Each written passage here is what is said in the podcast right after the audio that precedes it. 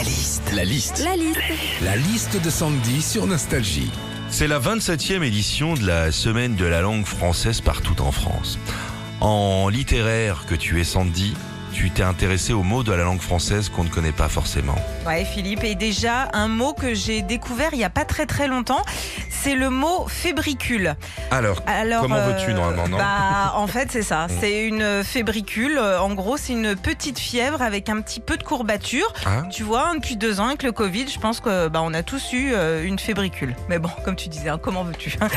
Euh, Je suis sûre aussi, Philippe, euh, que tu connais euh, pas le mot pâte pelue.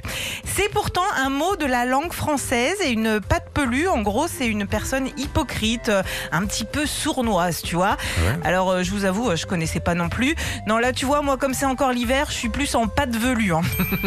Et puis, euh, il y a euh, deux autres mots aussi de la langue française qu'on ne connaît pas forcément. C'est mâche-dru et crépine. Alors, mâche-dru, c'est euh, quelqu'un qui mange beaucoup, ok Et une crépine, bon, en gros, c'est comme un siphon, ok Mais pourquoi je vous parle de ces deux mots-là ensemble? Bah, Parce que je trouve qu'ils sonnent un petit peu québécois, vous trouvez pas? Bah, il a tellement mangé ce mâche-dru qu'en allant aux toilettes, il m'a bouché toute la crépine. Retrouvez Philippe et Sandy, 6h-9h sur Nostalgie.